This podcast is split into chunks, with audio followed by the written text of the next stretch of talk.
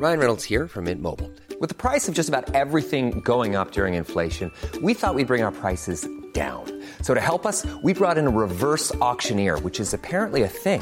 Mint Mobile unlimited premium wireless. Ready to get 30, 30, bit to get 30, bit to get 20, 20, 20, bit to get 20, 20, bit to get 15, 15, 15, 15 just 15 bucks a month. So, Give it a try at mintmobile.com slash switch. $45 upfront for three months plus taxes and fees. Promo for new customers for limited time. Unlimited more than 40 gigabytes per month. Slows. Full terms at mintmobile.com.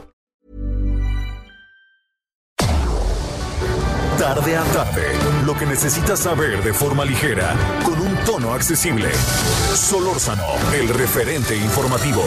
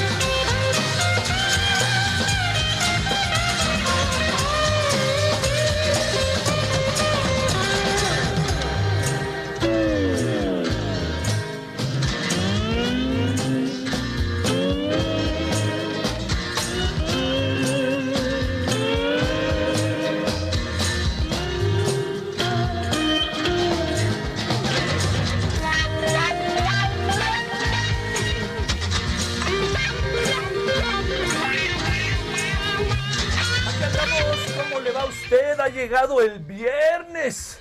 Por fin llegó el viernes, semana larga, con muchos, muchos asuntos, ¿no? Entre otros, muchos, muchos asuntos.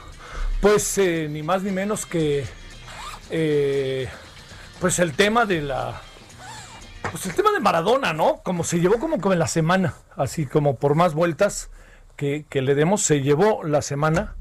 Y este, y bueno, pues eh, eso nos coloca, eh, nos colocó como en una, ¿cómo le diría? Como en una línea de demarcación de- en todos los sentidos. A los que les gusta el fútbol hablamos de eso, a los que no les gusta el fútbol hablaron de eso, a los que piensan que el fútbol es un deporte insignificante y de negocio hablaron de eso, los muy intelectuales hablaron de eso, a los que les vale madres hablaron de eso, no hubo quien hablara de eso. Y eso, pues tiene que ver porque son personajes de nosotros, ¿no? Son personajes de, sé que suena muy pomposo como lo voy a decir, son personajes de la humanidad, de los seres humanos, somos todos propietarios de todos. Entonces, pues a eso se debe. Bueno, ese fue un, eh, ese fue uno de los grandes temas. Otro de los grandes temas que ayer ya tratamos con Jorge Trasloceros y en la noche con Alberto Atía es el tema de la guía ética. A ver, le comparto algunas reflexiones, ¿no? Eh, he leído, casi ya lo acabé, ¿no? Pero digamos, leí por, hice una mirada general, ¿no? Con todos los incisos que contiene la guía y me, faltará evidentemente una que otra cosa, ¿no? No puedo hablar exhaustivamente. Este, no soy especialista, Eh, es muy importante, ¿por qué le digo eso? Porque uno presume como que algunas cosas, pues uno las ha estudiado y entonces uno podría decir algo, ¿no? Eh, uno ha estudiado las relaciones, por ejemplo, ha estudiado la frontera norte, ¿no? Que varias veces incluso he vivido ahí, la, la frontera sur, el tema de, ya ahora pues, estoy muy alejado, pero mucho tiempo, pues en mi carácter de maestro investigador de la UAM y antes, pues todo el tema de, la, de los medios de comunicación, los efectos, este, el tema de las ideologías, etcétera. Bueno, pero todo ese conocimiento, como este, eh, lo que, todo eso que está ahí en el eje y en el centro, eh, lo que acaba pasando es que eh, en la conjunción de conocimientos nos permite entender algunas cosas. Pero también hay otra cosa que en la guía es importante. Tiene que ver con usted y conmigo, con todos. El presidente plantea un asunto, una guía ética de cómo deben de ser las cosas, como él cree que deben de ser las cosas, con debido respeto para quienes lo crearon, que por supuesto merecen todo respeto, son personajes que han hecho trabajo, en fin, uno sabe muy bien quiénes son en nuestra sociedad, pero es un asunto del presidente. O sea, es la guía del presidente. Es una guía ética del presidente, cómo quiere el presidente las cosas. Así de fácil, ¿no? Y es la visión de la vida del presidente. Entonces, quienes la hizo, presumo que lo que hicieron fue fundamentalmente adecuarse, eh, poner de su parte como personajes con conocimientos y acabaron haciendo la guía. Bueno, eso es una impresión. Ahora, vamos en el detalle de las cosas, ¿no?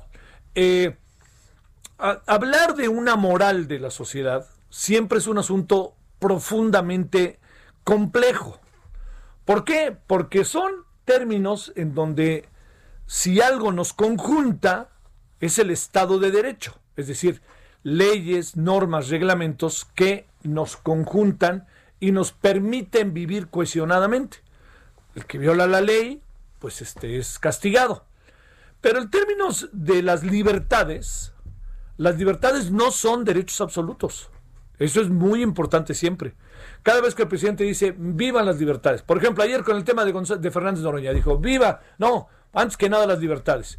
Sí, pero el, en términos de la libertad, al no ser un derecho absoluto, sino relativo, porque mi libertad está afectando a los otros, es cuando entran todo un conjunto de circunstancias que acaban afectando a la sociedad y acaban llevando a la sociedad que reaccione de una u otra forma. A ver, yo puedo decir lo que quiera, si usted quiere, sobre el presidente. Usted, yo, todos. La clave está en que si yo lo insulto, si al presidente yo lo maltrato, si no hago las cosas como el marco de derecho mantiene, eso no es libertad de expresión. O sea, estoy rebasando los tintes de la libertad de expresión. Si yo establezco una crítica sana, positiva, hago observaciones, digo cosas, el asunto adquiere otra dimensión. Eso que le digo, así como se lo cuento, es lo que en buena medida hemos discutido durante décadas. Espero no aburrirle. Mire, en los 80 se creó un asunto que era el derecho a la información. Era, tenía mucho que ver con un momento que vivía el mundo, ¿no? Este, los grandes consorcios de los medios de comunicación imponían y fueron, empezar, empezaron a crearse como grandes empresas. No eran solo la televisión, no era solo el radio. Empezaron a tener la industria del espectáculo, la industria del deporte, etcétera. Una versión muy acabada de esto, pues en México es Televisa y TV Azteca. Pero en Italia, por ejemplo, era Berlusconi, que tenía tres o cuatro negocios, y además la tele y además el, equipo de fútbol Milán. Y como él, muchos otros. Abramovich, ¿no? El del Chelsea. ¿Es Chelsea? Sí. Allá en Inglaterra. Igual, ¿no? O sea, las empresas, en Estados Unidos es un buen ejemplo, tienen un equipo de fútbol americano, pero tienen tres o cuatro este, eh, negocios más. Entonces, todo eso se creó para decir, a ver, necesitamos establecer el derecho a la información. Que decir, que las sociedades tengan el derecho a estar informadas de lo que pasa, al interior y al exterior. Ante ello se armó todo un, un debate en el cual pues, el propio gobierno fue el que, lo, el que lo mandó a freír espárragos y nos dimos cuenta de algunas cosas, que se fue tomando conciencia. El derecho a la información es un derecho ciudadano, la libertad de expresión eh, debe de estar consagrada, el derecho este, eh, consagrada en la Constitución, como lo ha estado o, o ha intentado estar en otras épocas, ahora ya está plenamente establecida. Y al final todo eso que le cuento conforma eh, las garantías individuales. Pero le planteo, usted, eh, digamos, eh, ah, hoy, hoy leía un, un, este, un, un tuit del señor Fernández Noroña que decía, a ver, los que están criticándome, yo no lo critiqué, por cierto, ¿no? Yo más bien hice observaciones así como tal. Pero bueno, vamos a poner que yo también lo critiqué. ¿Por qué no se ponen el cubrebocas cuando están en un estudio o cuando hablan? Bueno, yo le diría que, que hay muchas explicaciones en, el caso de nosotros, ¿no? De nosotros. Yo no sé cómo es en otro lado, no trabajo en otro lado, no trabajo en el canal del Congreso y aquí. Y en, bueno, y en Uno TV, pero ahí es otra cosa. Y mis artículos los hago en casa, ¿no? O los hago en un lugar cerrado. Pero aquí yo estoy solo en una cabina. Y cada vez que termina el noticiario anterior, se- entran, limpian, sanitizan, tas, a veces hasta por eso este, andamos aquí con nuestro personal movido, ¿no? Que está para arriba y para abajo, para arriba y para abajo. Igual en la tele, igual en todos lados. Y entonces, aquí lo que sucede es que al hablar nosotros con usted, el cubrebocas puede distorsionar un poco o podría eventualmente no escucharse bien, pero cumplimos las normas. Entramos con cubrebocas, damos el noticiario, ponemos el cubrebocas, salimos del noticiario. Bueno, a ver, todo esto lo voy a tratar como de, de- hacer. Estamos libertad de expresión, derecho a la información, reglas, normas que una sociedad establece. Hay consenso. Entonces, puede uno en esos consensos, si uno rompe esas normas, pasa lo de ayer, ¿no? El INE acaba diciendo, perdón, no podemos seguir aquí, lo podemos hacer a- este, vía remota. Entonces, si el señor, si Gerardo dice, lo que yo necesito es este, eh, lo que yo necesito es este tom- tomo mucha agua y entonces este por eso me falla el internet todas estas cosas eh, forman parte de una explicación colateral que no explica el eje que al fin y al cabo son las reglas a las cuales él sabe que se ajusta hoy el consenso del Instituto Nacional Electoral. Usted dice bueno a dónde va ahí voy ahí voy bueno vámonos entonces ahora al tema de la guía. Hay un consenso marcado por reglas, normas que establece la sociedad y el Estado de Derecho. Entonces, ese reglamento, normas, etcétera, tiene que ver con algo que es en verdad sumamente importante, que es que se trate de establecer la equidad entre los ciudadanos y todo lo que tiene que ver con, que esto es ahí donde estamos en el gran, en el gran eje, con el respeto a las creencias y el respeto a las formas de ser de cada quien. Si a mí me dicen el alma, como nos decía ayer Jorge Trasloceros o Alberto Ati, a mí me dicen, es que debemos de buscar que el alma, para mí el alma no existe, ¿me entiende? O sea, no, no lo digo, oiga, por ningún motivo con falta de respeto para quien cree en ella. ¿Qué quiere decir? Que hay quien sí cree en ella. Entonces, ¿cómo ajustamos la guía ética a un conjunto de valores que son valores que tienen más que ver con una forma de ver el mundo del presidente que lo que la sociedad en consenso piensa sobre lo que sucede? Ese es ahí en donde vamos a entrar en un problemón, porque además viene la otra parte, que sé que a muchos no les va a gustar.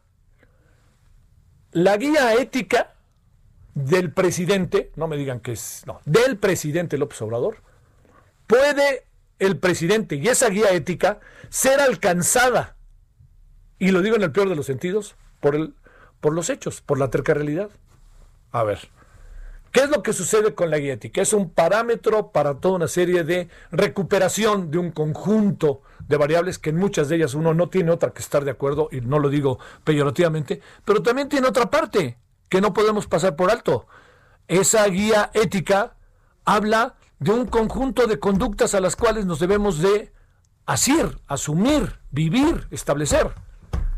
Y pregunto, ese grupo de circunstancias que competen a la gobernabilidad de un país, ¿se asume el gobierno está cumpliendo con la guía ética o no? Que ese es ahí en donde viene el gran desmadre, para decirlo claro. A ver, se lo voy a plantear. El hermano del presidente, insisto, ¿eh? oiga, yo voté por el presidente y no me arrepiento, pero creo que si no ejercemos la crítica regular como forma de vida, el presidente no le va a ir bien. El presidente tiene que recibir la crítica para que gobierne cada vez mejor. Bueno, yo le planteo, si el, si, fíjese, si el hermano del presidente recibe X cantidad y la recibe fuera del marco legal, incluso del marco financiero, de la cuenta, y no lo declara, y son un millón de pesos, 750 mil o 400 mil, según hoy vi en latinos, ¿no? Pero resulta que el señor, ¿quién? Este, Emilio Lozoya recibió millones y millones de dólares a un diputado, a un senador. Por supuesto que la cantidad hace las diferencias, pero la esencia del acto es la misma. Y eso no se puede perder de vista. Y ahí es donde uno dice, oigan, la guía ética, ¿dónde va? La guía ética, ¿dónde va con Bartlett? La guía ética, ¿dónde va con... La guía ética, ¿dónde va? La guía... Ese es el asunto. Entonces, por eso digo, no vaya a acabar alcanzando la guía ética en el peor de los sentidos al gobierno. El debate sobre el tema que están alimentando, cuestión que me parece mucho, muy bien, es importante. Pero tampoco pueden decir, he leído que la derecha conservadora habla, pero espéreme, es una guía que la derecha podía firmar, así de fácil. Entonces no me vengan a decir que es la derecha la que está lanzándose con todo. No, no, no. Este, eh, tenemos que buscar cómo hacerle.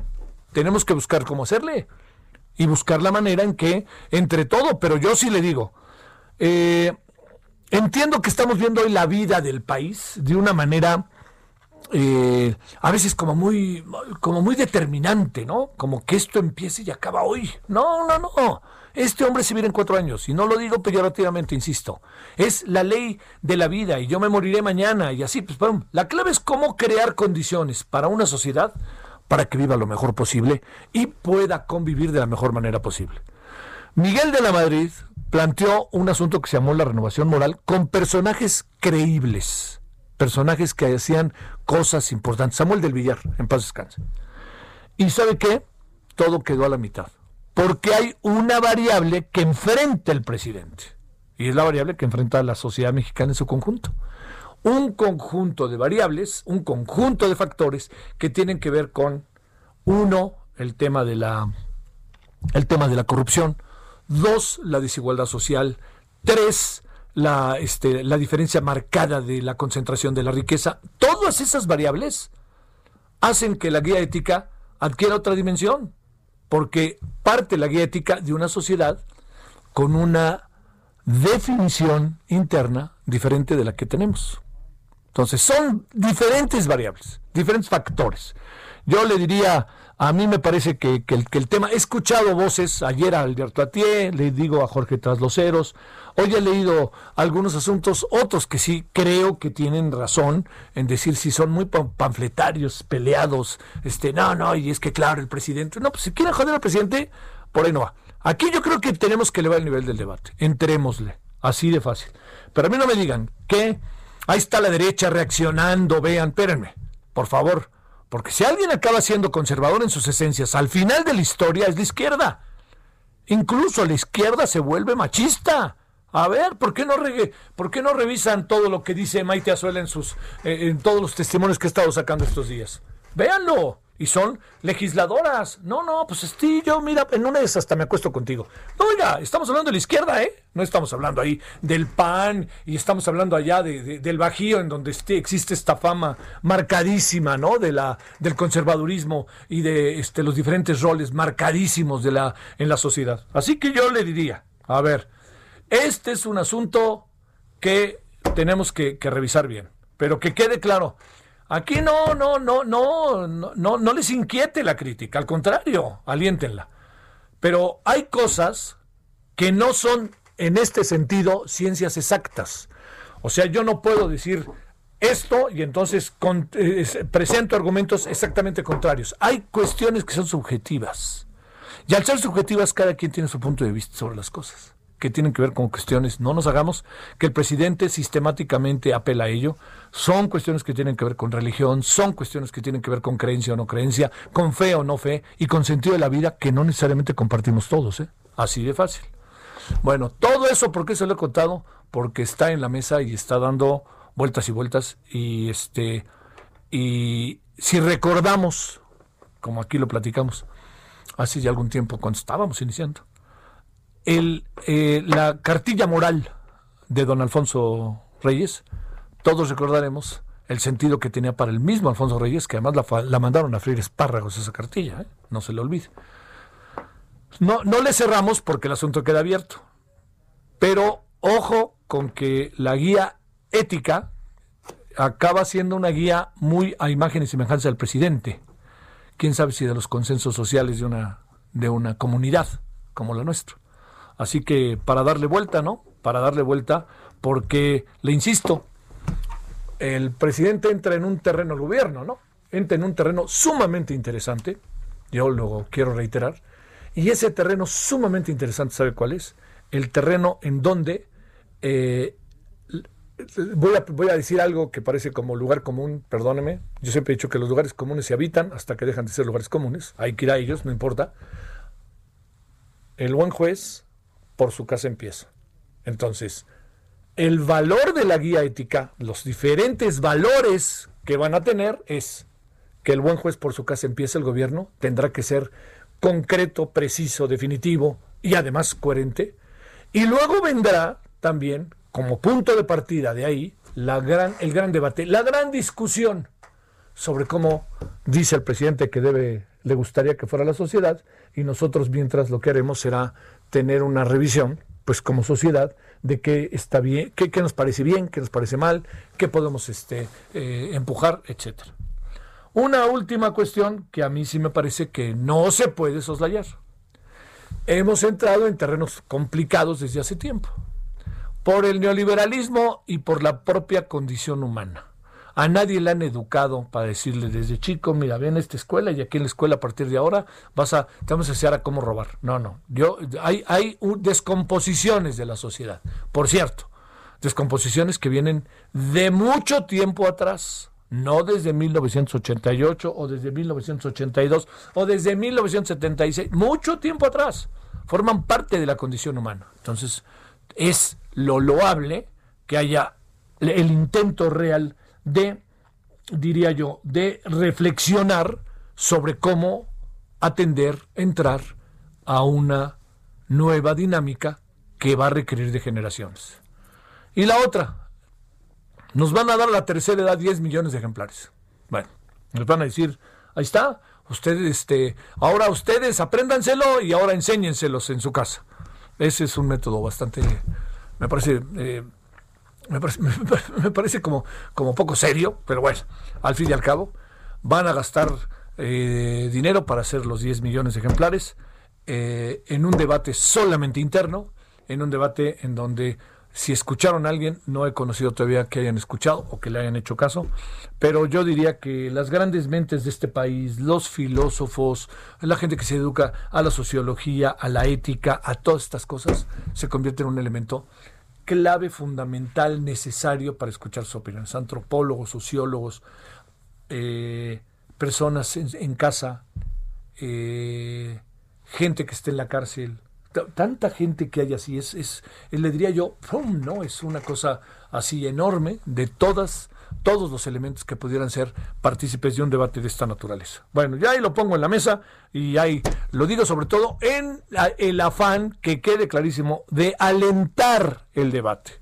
de que le entremos al debate. No, no, no, no crea que, que no, no, no, yo creo que entiendo muy bien esta parte del presidente y entiendo muy bien porque también pues, su formación religiosa está ahí, ahí, ahí, le diría clarísima, ¿no? Pero yo le diría que yo estoy en ese sentido más bien en, en- en terrenos en donde me parece que lo mejor sería que discutiéramos, que debatiéramos eh, de manera distinta el tema y que también eh, no anden diciendo ya brincó la derecha, por favor, hombre, eso tiene más, si nos atenemos a ideologías, tiene mucho que ver con la derecha. El amor al prójimo, hace el bien sin mirar a quién, el alma. Pues, espéreme, el Partido Acción Nacional es un partido católico.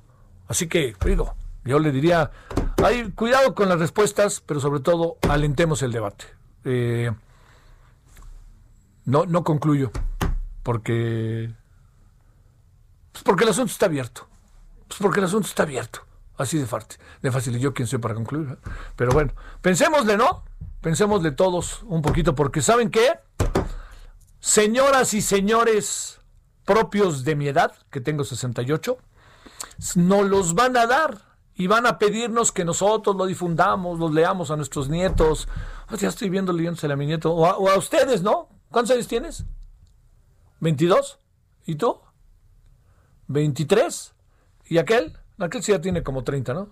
Por ahí. Bueno, tienen que escucharme, no a mí, sino lo que les voy a leer. Y luego hacemos una dinámica de grupo sin debate. No, pero ya, dicho, dicho con conciencia, entremos de con, con, con, con- con serenidad, ¿no? Pausa. El referente informativo regresa luego de una pausa. Estamos de regreso con el referente informativo.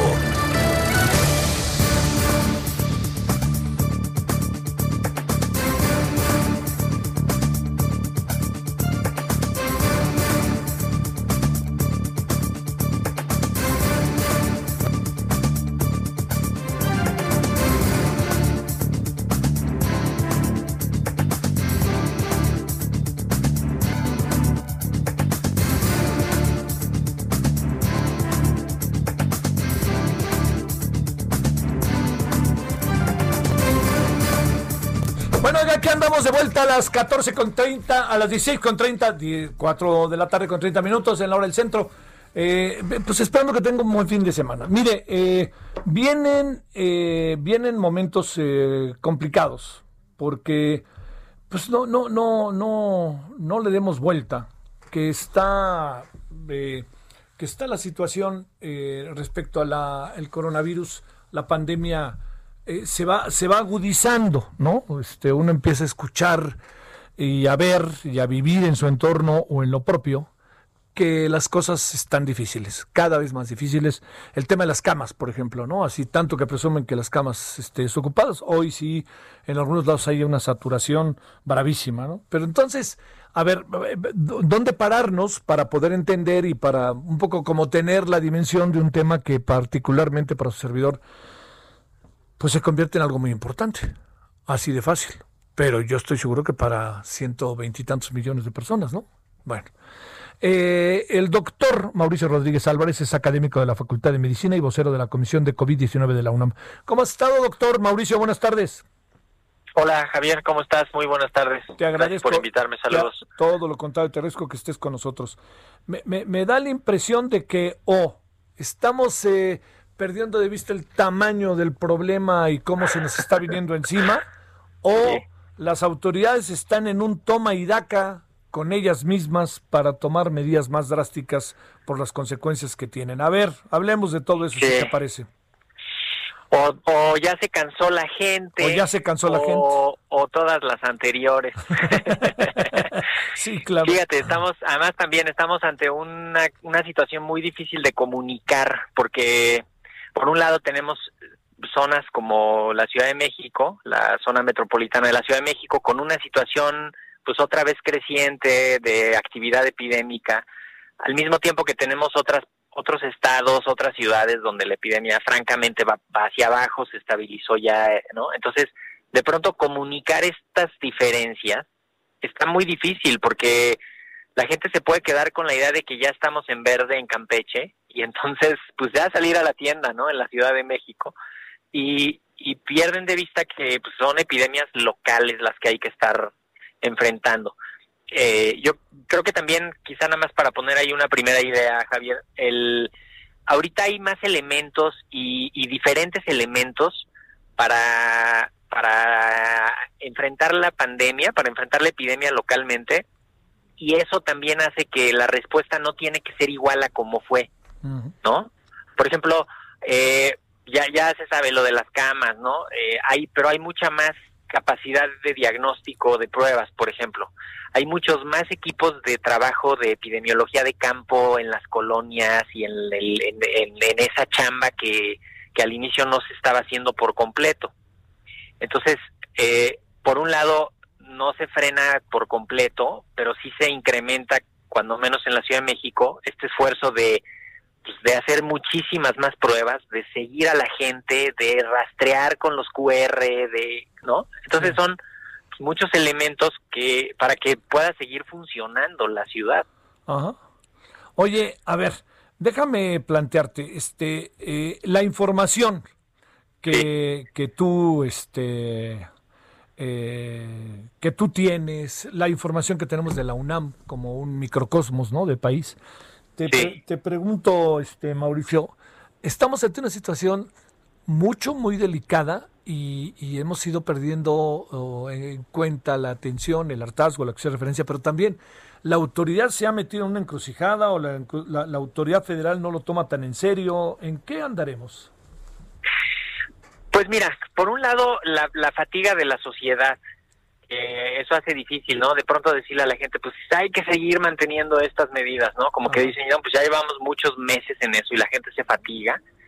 Eh, por otro lado, esta diferenciación que te describo de, de que hay un discurso federal de todo el país, mucho como a lo macro, pero hay un aterrizaje del manejo operativo a lo micro, ¿no? En, en la en la parte local y eso eso también hace más complicado porque entonces si el discurso federal no suena como que estamos graves, pero el discurso local sí, pues eh, ahí la gente se puede, pues, no sé si hacer bolas o, o de pronto no sabes con cuál quedarte, ¿no? Sí. Entonces creo que ahí sí hacer énfasis en que en que la autoridad local es a la, que- a la que tenemos que ir siguiendo con mucho más detalle operativo sobre todo, ¿no? Sí.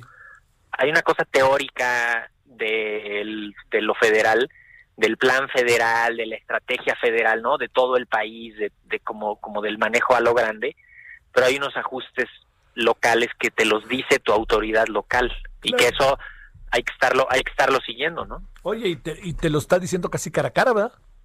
Sí, te lo ¿Eh? está diciendo cara a cara y te está como, como explicando, ¿no? Eh, eh, también hay una situación, pues es complejísimo, ¿no? Veintitantos millones en el Valle de México, la movilidad, la conectividad que se tiene, entonces, pues eso hace, hace difícil, ¿no? Vienen unas semanas complejas de, pues, de mucho abasto, de mucho movimiento, de mucha de, de- que podían ser de mucho contagio y tenemos que frenarlo ahí. Tenemos que demostrar ya todo lo que ya aprendimos como sociedad. Pues ahora sí ya tenemos que ponerlo ahí, ¿no? no que no nos pase lo mismo. Sí, claro. A ver, eh, ¿qué, qué, Mauricio, qué impresión tienes de lo que está pasando? Fíjate, este fin de semana, por más, pues, digo, la- le, le- le rozamos el rojo, diría, los, comen- los comentaristas del fútbol dirían cerca la bala, ¿no? Este, andamos ahí sin rozándole, ¿no? Este, a ver. De hecho, cada, cada semana se le, se le agrega un, sí, un adjetivo. un adjetivo, tienes Este, razón. Sí, ahí vamos, ¿no? Naranja máximo, naranja extremo, naranja casi. Pero te digo, no, no es de que se queden quietos diciendo estamos en naranja gravísimo. Más No, bien están diciendo, a ver, estamos en naranja límite, pero vamos, metimos las pruebas rápidas, metimos lo del QR, Sí, sí, metimos sí. esto, ¿no?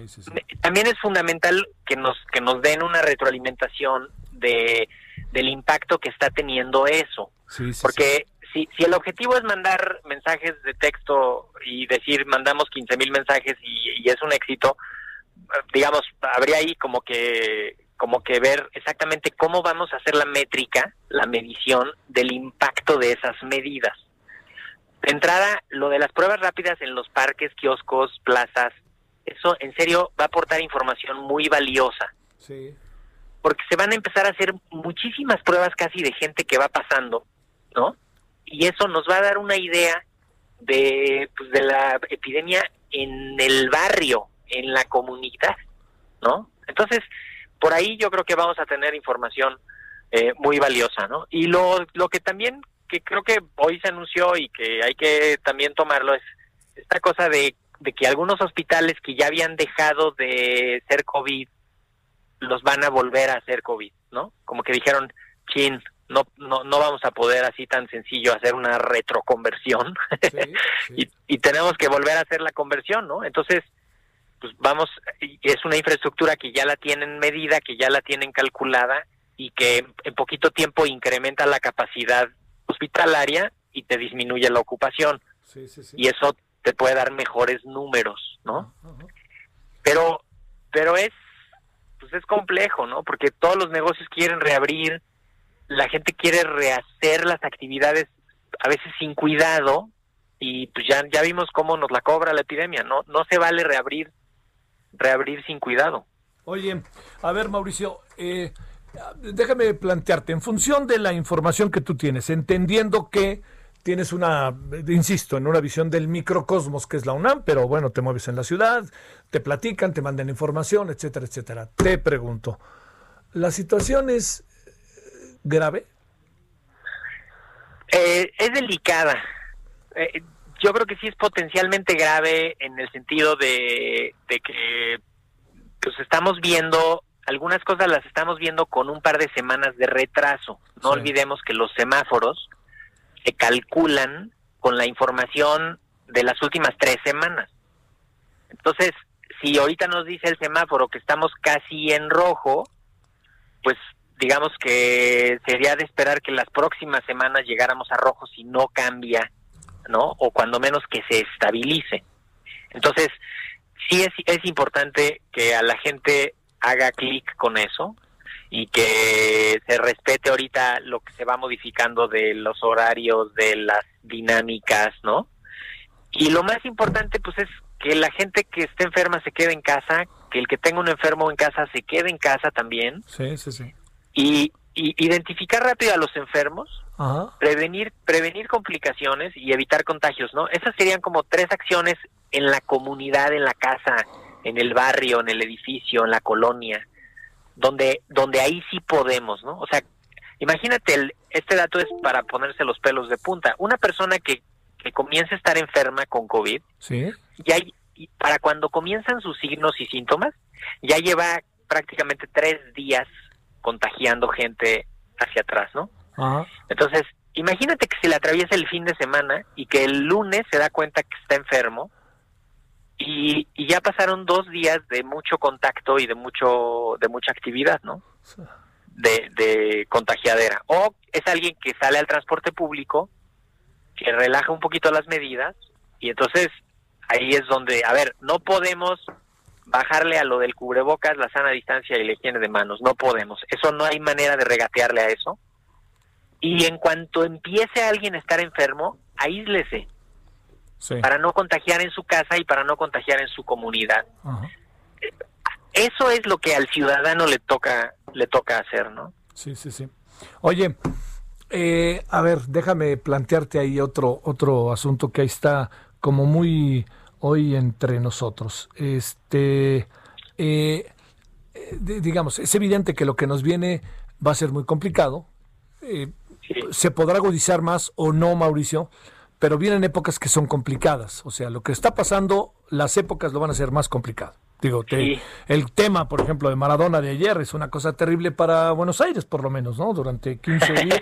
Eh, Todos saben en qué acabamos, ¿no? Pero bueno, Sí, este, eh, ¿tienes información de que los datos que nos están dando, que son los datos que quede claro oficiales, sabiendo el propio Sí, sí, gobierno ha reconocido que hay otros datos que pues poco a poco se, se van sumando y sumando y sumando? ¿Tienes una idea de si es mucho más todo lo que están diciéndonos diario? Bueno, la, la información que generan y la información que se publica la generan 26 mil unidades médicas en todo el país. Ajá. Eh, yo creo que ahí hay una hay un nivel de precisión que, que podría ser que es bueno, ¿no? O sea, donde pudiera haber diferencias en las muertes, porque incluso ya nos lo han documentado en lo de las defunciones, ¿no? Que ahí sí ya también se ha mostrado el análisis de la mortalidad en exceso y, y ya vimos que sí es un problema pues, más grande de mortalidad mucho mayor de la que está directamente contabilizada hacia COVID, ¿no? Pero eso también ya está publicado, eso, vamos, no, no es de que son otros datos de alguien más, no hombre, esa información ya la cotejaron con el INEGI, con las actas de defunción, con los certificados de defunción y, y- ya está saliendo ahí, son eh, más las defunciones en exceso. Entonces, eh, eh, esa, esa información ahí está. También es una situación tan grande y tan compleja Sí. que la información baila, tiene, tiene un margen de baile de subir, bajar, quitar, poner, porque son datos que se tienen que estar checando, que, que se suman, que se mueven, que, ¿no? Entonces, cuando vemos con una lupa y con el microscopio esos datos, pues sí, de pronto decimos, es que esto está cambiando muchísimo, ¿no? Pero en realidad es un fenómeno que está cambiando, ¿no? El, el, de pronto un día se suman muchísimos datos porque estaban atrasados de otros lados, porque en un lugar no habían mandado, porque en otro lado se quedaron sin internet y hasta ese día pudieron mandar, ¿no? Entonces, e- e- ese fenómeno hay que también aprenderlo a leer con pues con cierta prudencia, con cierta cautela y y lo que sí podemos decir Javier es que a ver, sí estamos en el punto de que en algunos lados el, el problema es grave, muy grave, ¿no? O sea, Chihuahua, Durango, Sí, sí. Queré- Querétaro está acercándose al rojo, este, varios estados, ¿no? Entonces, ahí, ahí sí es, la situación es delicada. ¿Por qué? Porque mientras más casos hay, pues más contagios hay y más difícil de frenar la epidemia, ¿no? Entonces, si lo que viene para las siguientes semanas es movilidad, es este relajación y, y- y dificultad para las medidas, pues entonces sí vamos a hacer que crezca la epidemia en enero y entonces no la vamos a detener tanto, ¿no? Pero si nos quedamos ahorita quietos lo más que podamos, salimos a lo necesario con cuidado y tal, sobre todo en los sitios donde está más la actividad, donde hay mayor actividad, Sí. con eso y no movilizarse, ¿no? Porque entonces van a decir, ah, pues vámonos a Campeche, que están en verde. Y entonces la gente va a ir a Campeche y se va a llevar la epidemia para allá. Vámonos para allá. Oye, Mauricio, a ver, te, te va te va de pregunta, de- digamos, un poco como tratando de, de, eh, en la voz de un especialista, eh, tener criterios. ¿Pondrías a la Ciudad de México de color rojo, Mauricio? Eh, no en el mismo rojo que ya estuvimos, Sí. porque ahora hay otros elementos. te- te Claro, digo. claro, claro que sí. O sea, claro. esto que están haciendo de muchísimas más pruebas y pruebas rápidas y pruebas de laboratorio y muchísimos más grupos de trabajo de campo y de epidemiólogos de campo, e- eso podría ser que sí te aguantes un poquito el naranja, Ajá. ¿no? Porque estás poniendo esas medidas. Y lo que sí puede ser es que, que pase lo que, pues, digamos, lo que ha ido pasando, ¿no? Que, que metas algunas medidas de rojo y algunas medidas de naranja, este, y que no sea así nada más como to- todo rojo o todo naranja, ¿no? Porque ya vimos que también la parálisis, pues, es, es peor de dañina, ¿no? Sí. O sea, se puede provocar más daño paralizando las economías, las ciudades, la sociedad, que, que tratando de lidiar con la enfermedad, pero, pero con ayuda de la gente. O sea, tiene que haber una corresponsabilidad, ¿no? Que, que digan, a ver, no lo estamos mandando a rojo, pero ayúdenos, aunque sea a conservar el naranja, ¿no? Sí, claro. Este, bueno, pero pues, digamos, eh, como sea, te diría, no nos hagamos, ¿no? Este fin de semana Sí. la actividad este, en los restaurantes se mantiene. Tú puedes, este, si consumes, Sí. eh, si consumes alimentos, puedes consumir bebidas, pero sí están cerrándote ya con- con- A las 10. o sí. antes, ¿no? Que eso está muy Y, bien. y a las 7 quitan el alcohol. Sí, y- cosas de ese tipo, ahí el- va. Sí, y el llamado a esto, o sea, no juntarse con personas de otras casas, eh, procurar no estar en sitios cerrados, concurridos, donde se pierda la sana distancia, ¿no? Sí. O sea, ahí, ahí sí en serio es del ciudadano, Sí, es sí, del- sí, de la gente que tiene que hacerlo y, y tiene que ayudarle a los otros a lograrlo. Porque mira, hemos aprendido muchísimo, Javier. Ya, ya aprendimos todo lo que hay que hacer. Pero a veces el aprendizaje implica sacrificio de poner en práctica lo que ya aprendiste. Entonces, sí, sí es momento de poner en práctica lo que ya aprendimos y de sacrificar eso de, pues sí, ni modo, me quedo en la casa otra vez, ¿no? sí. Pues sí, ni modo, este, me, me, me paro rápido del restaurante, voy, como rápido y me salgo, voy a la tienda yo solo. Es increíble ver a la gente que no puede ir sola al súper, Sí, sí, sí, ¿no? sí, sí, Ves sí. gente y entran separados, pero ya adentro se juntan y de pronto de una, como de una inmadurez que dices, no es posible. Bueno, es este también espíritu de vida, Mauricio. Digo, no, no, no estoy justificando nada, pero pero no, así somos, sé. ¿no?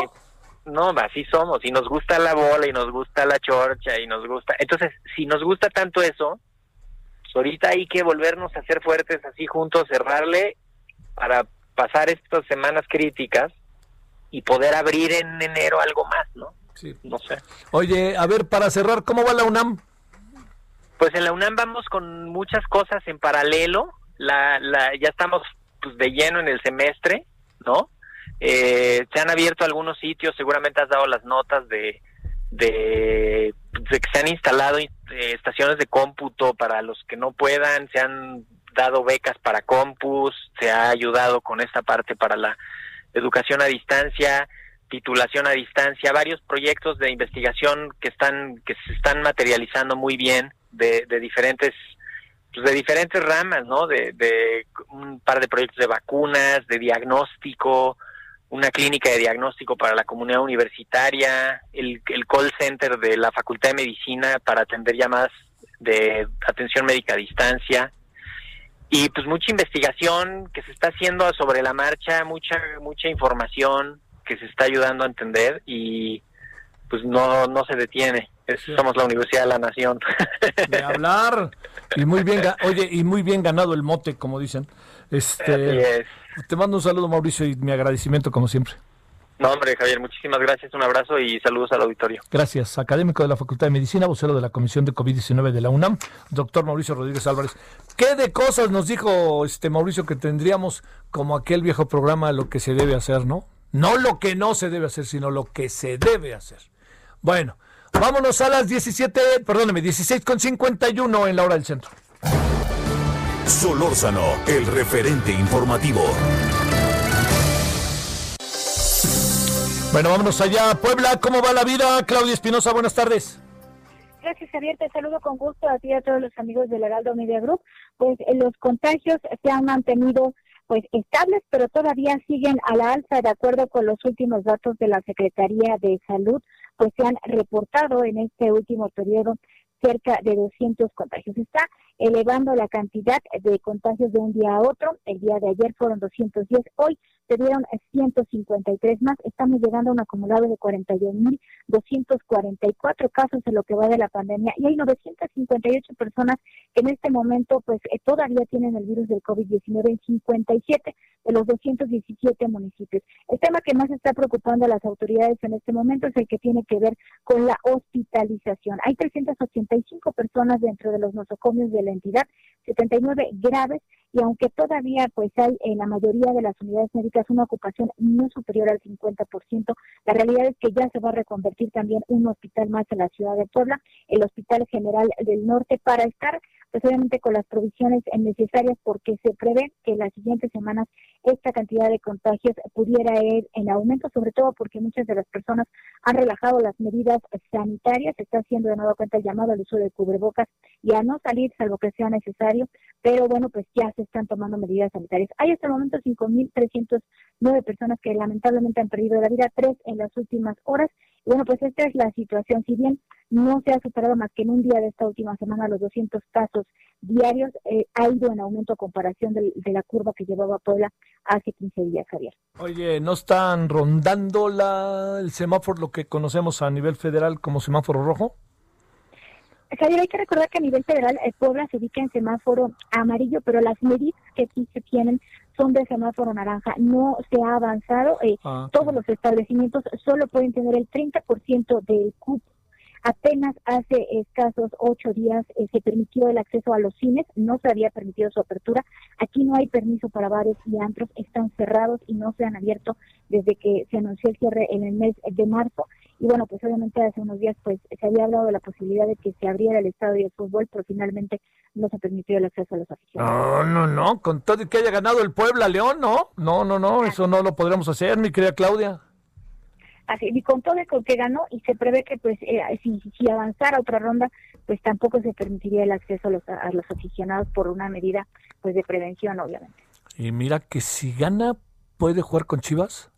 No, no jugaría con el primer lugar que sería, segundo lugar que sería Pumas, que sería Pumas. Pero bueno, este, nos aguantamos, mi queridísima Claudia, ni hablar, más vale, ¿eh? porque este, yo espero que no tengamos consecuencias de que hayan admitido gente, que hayan admitido aficionados en el estadio Akron allá en Guadalajara, ojalá. Pero bueno, por lo pronto, y mucha gente se puso a ver el juego en sus casas, en las noches, supongo, ¿no? En así, restaurantes algo así, ¿o no? Pues los restaurantes únicamente pueden abrir hasta las 11 de la noche, después de eso ya no, no hay antros ni bares aquí en Puebla, no está permitido, así que eh, y solamente el 30%, la realidad es que mucha gente pues se debe a verlo en su casa. Bueno, más vale, más vale. Ojalá este el sábado, ¿juegan el sábado? El sábado. Ojalá el sábado la gente se mantenga en su casa, por favor. Gracias, eh, que te vaya muy bien, Claudia. Muy buenas tardes, Javier. Bueno, ya vámonos a la pausa. Son ahora las 16.54 en hora del centro y estamos de vuelta después de la misma. Vamos a hablar México-Estados Unidos y vamos a hablar del tema de la guía ética escuchando voces, a ver qué le parece. Otras voces, ¿no? No solo la mía, no más faltaba.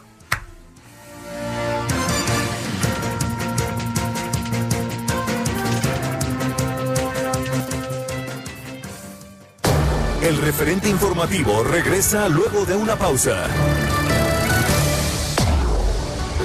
Tarde a tarde, lo que necesitas saber de forma ligera, con un tono accesible. Solórzano, el referente informativo.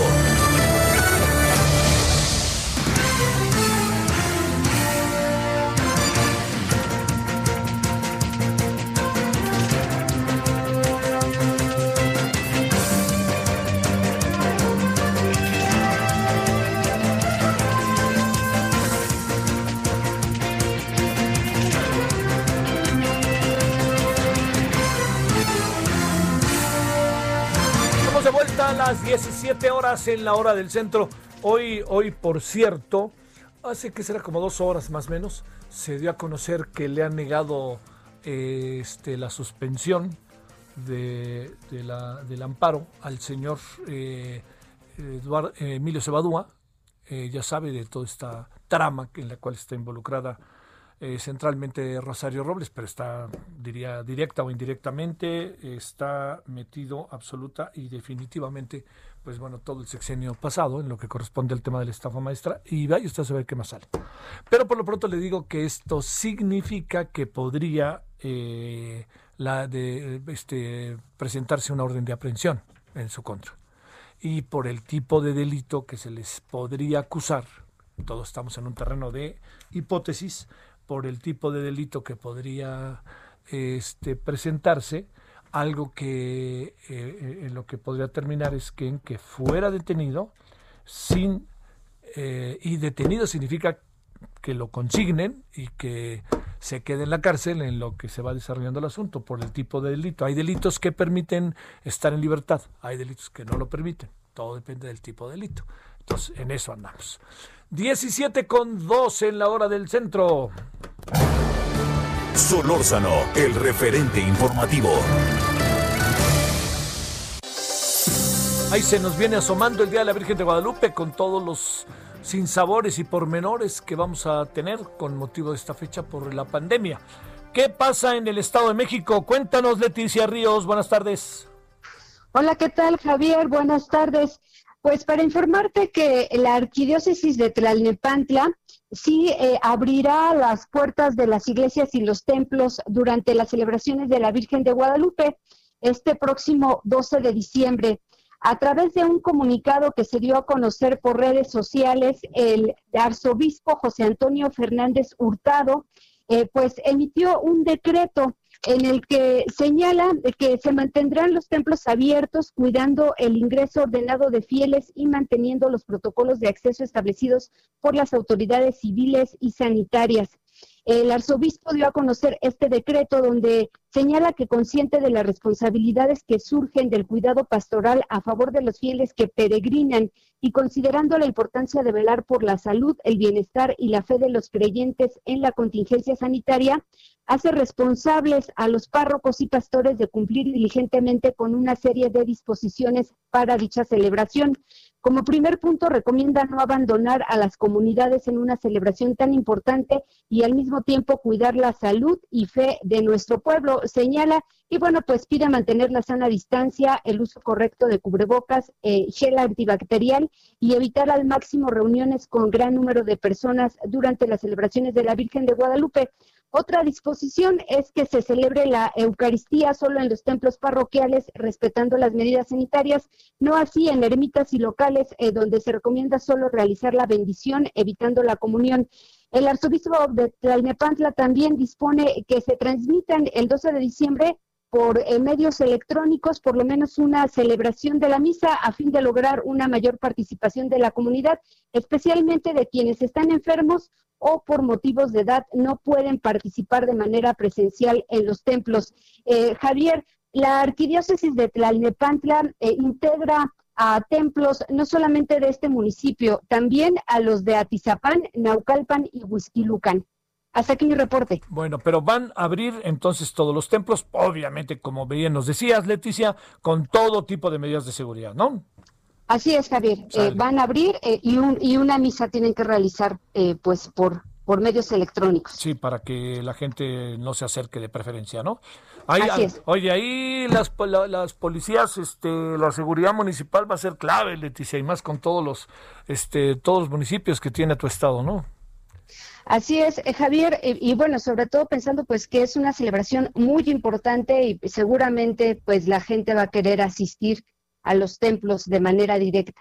Saludos, Leti, buenas tardes. Gracias, buenas tardes. Bueno, vámonos eh, ahora con hasta Durango. Ahí las cosas en Durango están difíciles con feminicidios. Bueno, están eh, información sobre feminicidios y está el coronavirus que ha pegado fuertísimo. A ver, vámonos contigo, Ignacio Mendívil. ¿Qué me cuentas? ¿Qué tal? Muy buenas tardes. Pues sí, efectivamente, aquí en el semáforo rojo a todo lo que da, eh, muchos contagiados, más de 20 mil contagiados y más de 1.200 este, fallecidos del coronavirus. Y bueno, después de tener durante dos años alerta de género, hoy el gobernador José Rosa Ispuro Torres destaca que debido al trabajo de coordinación con las instituciones y los niveles de gobierno en materia de seguridad, se han logrado buenos indicadores. Habla de que cero secuestros en los últimos 13 meses, y lo que es el caso muy destacado de los feminicidios se ha podido descender hasta un 90% y se han este eh, aplicado las leyes para poder detener a los responsables y esto es un buen eh, augurio y buen trabajo de las corporaciones y de la sociedad que se ha tenido la confianza de denunciar. Por otro lado, en el caso de los homicidios dolosos no se han incrementado y se han esclarecido el 80% de los casos. Ahorita Durango pues está en los tres primeros lugares a nivel nacional de certificación de policías y es el segundo con la mejor aplicación de recursos en este rubro. Sin embargo, pues hoy mismo dijo que se han girado instrucciones a todos los secretarios y directores para no bajar la guardia y reducir al máximo la incidencia eh, delictiva. Y esto porque, bueno, pues al no haber circulante, no haber dinero, y que el presupuesto para el año entrante va a ser muy precario para Durango, pudieran este, incrementarse los delitos. Así es que pues ha sido un, un exhorto a toda la población a sumarse a esta buena voluntad de hacer lo correcto y lo legal. Oye, y en esta vida cotidiana, Ignacio, ¿sí se han reducido los feminicidios? Pues aparentemente sí, ha habido eh, casos eh, extraordinarios como es el, el, el, de hace dos días con una eh, regidora en un foro de anti la violencia, donde hubo palabras altisonantes e imágenes de masturbación de algunos jóvenes y que ahora pues está investigando el caso. Pero en cuanto a lo que son este asesinatos, feminicidios y todo eso, está a la baja y está uh, un operativo muy importante. Aquí en Durango hay cinco botones de pánico para que las mujeres en el momento en que se sientan agredidas los puedan utilizar y en menos de cinco minutos las policías tienen ya equipo especializado para detener a los posibles responsables. Hay un este una app para las, eh, los teléfonos para las mujeres. Se ha hecho una serie de actividades muy serias en lo que son los 16 municipios que tienen esta alerta de género. Oye, el tema de el tema de eh, el semáforo rojo, ¿qué tanto Ignacio se anda completo? Pues mira, eh, no se ha podido avanzar mucho porque la gente seguimos siendo muy negligentes. La verdad, no estamos poniendo de, de, nuestra parte. Déjame decirte que hoy el Consejo Ciudadano le está pidiendo al Congreso que ponga más, las medidas más duras, más rígidas, porque pues eso de eh, eh, trabajo comunitario o estarle pidiendo que pague 12 UMAS por el este por no traer el cubrebocas en la calle pues no ha generado un descenso. Mira, déjame te digo, tenemos 21.093 casos confirmados, tenemos 1.235 este, defunciones, o sea, son verdaderamente números fuertísimos. Hoy, hoy, hace unas horas acaban de dar el reporte 371 casos positivos de hoy y 27 defunciones. Y así hemos estado toda la semana y este próximo lunes lo más probable es que continuemos en semáforo rojo. Bueno, bueno, lo que se haga, lo que se tiene que hacer. Te mando saludos, Ignacio, mucho calor, hoy ya empezó el frío por allá. Ya, ya estamos eh, con eh, bajas temperaturas en las zonas altas. Tú sabes que acá tenemos el congelador de la República Mexicana en Sí. Guanateví, donde hemos alcanzado hasta los menos 8 grados centígrados hoy al amanecer. ¿Cómo está Durango Capital? Capital está muy agradable, 12 grados eh, lo más bajo y 23, 24 al mediodía. Que como sea para los que vivimos en zonas un poquito más altas, pues es, es frión. Te mando saludos, Ignacio. Sí, a la orden. Gracias. 17 con 10 en la hora del centro. Solórzano, el referente informativo. Bueno, oiga, ¿sabe quién se forma parte del equipo del señor Joe Biden? Bueno, del equipo de su campaña, pero de transición. Sharon Stone. ¿Recuerda usted eh, la famosa escena, no? Con Michael Douglas en que le interrogan y ella está cruzada de piernas. Pero además es una actriz muy interesante, ¿eh? siempre en causas sociales, etcétera, y luego salió de una enfermedad fuerte y ella ha estado trabajando en todo el mundo, en todo lo que tiene que ver con enfermedades derivadas de virus y de todo esto.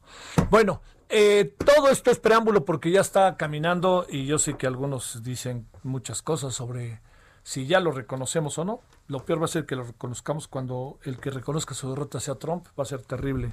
No va a pasar nada, pero bueno. Bueno, ¿qué tal si escuchamos a quien sabe? Así de fácil. Leticia Calderón Chelius es eh, investigadora del Instituto Mora. Querida Leticia, ¿cómo has estado? Buenas tardes. Pues aquí encantada de escucharte. ¿Qué tal? ¿Cómo están por allá? Oye, pues este, a ver, primero cuéntanos, ¿no van a tener feria de San Juan hoy ahí en frente del Instituto Mora, eh? No, pues esperamos más bien que no, porque se pone a lo grande, pues es la, la, la santa patrona Sí. de la guadalupana de aquí también. Y sí, pero esperamos y confiamos. De hecho, la gente ha sido muy prudente y va en, en grupos pequeños a la iglesia. Y bueno, ni modo, Javier, nos tocó este año tremendo y pues confiemos en que la gente sea también cuidadosa consigo misma. Ahora, pero fíjate que paso seguido por ahí, porque como sabes, por ahí vivía, y sabes que Leti me da la impresión de que, de que el asunto realmente está en paz. Realmente no hay, no hay, este, incluso los fines de semana habrá uno que otro puesto de pan y párale de contar, ¿verdad? Bueno, las monjas ahí están, ¿eh? Sí. Y venden sus panes y sus delicias, así que sí pueden ir y comprar todo con sana distancia, pero sí ha habido nuestras bajas, Javier, sí, de aquí del barrio sí te tendría malas noticias porque sí ha habido bajas y aún así, digamos, yo creo que la gente pues es bastante cuidadosa y responsable y bueno, pero pues sí, sí tenemos cositas que lamentar por estos rumbos del barrio, ¿no? Del barrio. Por ahí vi una declaración tuya que decías como que no es para tanto esto del no reconocimiento, aunque nomás quedan tres países que no lo han reconocido a Joe Biden. A ver, hablemos de eso, Leticia. No, no, no, nada de que no es para tanto, sino justamente yo creo que es muy interesante un proceso en el cual, bueno, se está decantando ya con toda claridad en el sentido de lo formal. Ajá. Y yo creo que, que, bueno, digamos, además tú sabes muy bien que en- el tiempo va corriendo de día a día y en las noticias de un día al otro ya cambió la cosa, ¿no? Entonces, justamente ahorita y con una ventaja tan interesante, Javier, que no se perfilaba así el día de la elección en la que de repente el temor de que Trump repetía era pues muy palpable, todo el mundo estaba como que con el ojo que no lo podía ni cerrar. Y justo lo interesante fue cómo se fue abriendo y en la medida en que han ido haciendo los conteos, revisiones de conteos, que no es lo típico en una elección estadounidense que se di, el mismo día se decanta y se acabó, ¿no? Pero justo este asunto de COVID eh, alargó el proceso, pero ahora sí ya hablamos de casi 10 millones de votos de diferencia, que bueno, ya dan una solvencia que incluso Donald Trump, ya hoy mismo, las declaraciones de hoy son, bueno, este, si el colegio electoral confirma, yo estaré pues ahí presente y ya sus, sus eh, digamos, gente del staff diciendo, bueno, se hará todo como se debe hacer, que ya, ya, eso es lo que hubiéramos esperado, digamos, al siguiente día, pero bueno, así se han dado estas, estas cosas, lo que no quiere decir que no, que descalifiquemos algo que para mí es muy importante, Javier, y es el gran número de gente que está a favor de la, no solo de la propuesta de Trump, sino de algunas de las muchas propuestas, sino que no está a favor de Biden, porque eso implica que, bueno, no necesitan trabajar para la gobernanza y entender por qué no, ¿no? ¿Por qué, esa oposición? Esa es una. Y la otra es que finalmente, bueno, como diría un colega de El País de, de- de España, eh, bueno, Donald Trump no es un accidente. No, no, tienes toda la razón. Oye, Leti, a ver, eh, Leticia Calderón Chelos, déjame plantearte. De- hablemos de dos cosas. Primero, eh, ¿no parece como desfasado diplomáticamente ya la reacción del presidente, incluso lo que a mí me pareció un momento poco afortunado, recordar la elección del 2006. Ahí, ¿qué tendría que hacer? Eh, lo has dicho y entiendo, no creo que vaya a trascender, pero la incomodidad nadie se las va a quitar. ¿Te refieres al presidente de México? Sí, por supuesto. Sí, no, bueno, mira, yo creo que, y digo, y ya por eso te mencionaba estas cosas del tiempo real que es las, las notas, a diferencia de que si hiciéramos, digamos, la historia del momento, ¿no? Bueno, en el ínterin, todo lo que ha pasado, incluido el, el retorno de, del general Cienfuegos, pues es muy interesante en términos de cómo esta relación México-Estados Unidos va más allá no solo de un presidente, sino de, digamos, de, del, momento electoral de ese país, aun cuando es de tal importancia para nosotros. Entonces, a mí sí me parece que han pasado bastantes cosas, incluso en tan corto tiempo, que probablemente tienen algún impacto en todo este tipo de, de negociaciones que se estaban haciendo, de cabildeo, de trabajo diplomático, que bueno, evidentemente toca a todos los momentos en los que en este en esta coyuntura, bueno, pues un Donald Trump que es hasta este momento, y no se nos puede olvidar, pues el presidente de Estados Unidos y tiene el botón nuclear, ¿no? O sea, esa es una parte que, que yo creo que es importante. ¿Por qué? Porque finalmente, y sobre todo con Estados Unidos, que es un país, incluso y más allá de Donald Trump, pues un país de instituciones, un país con una fortaleza que tenemos que, digamos, regresar a, a recordarlo, porque la verdad es que el desprestigio que ha tenido ese país a nivel internacional, digo, les va, o sea, es todo un tema, ¿no? Entonces, al final de cuentas, esto el proceso formal, pues ya se ha dado por la vía del tiempo.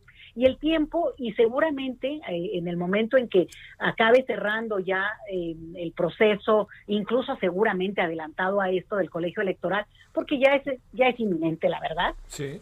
Bueno, claramente, pues a los países que no estén en la órbita de haber ya eh, formalizado, pues ya, yo te diría, pues ya no, ¿para qué lo hacen antes? Pues que a qué se esperen, si dijeron en el caso de López Obrador, sinceramente, pues que no lo haga sino el día y sobre todo cuando ya Donald Trump diga públicamente, aunque lo ha dicho, pues, ¿no? Con algunas de sus actitudes, pues ya para qué, para qué contradecirte, ¿no? Yo no lo haría, pues ya me esperaría el tiempo porque estamos hablando de 7 de diciembre, que es absolutamente nada de tiempo.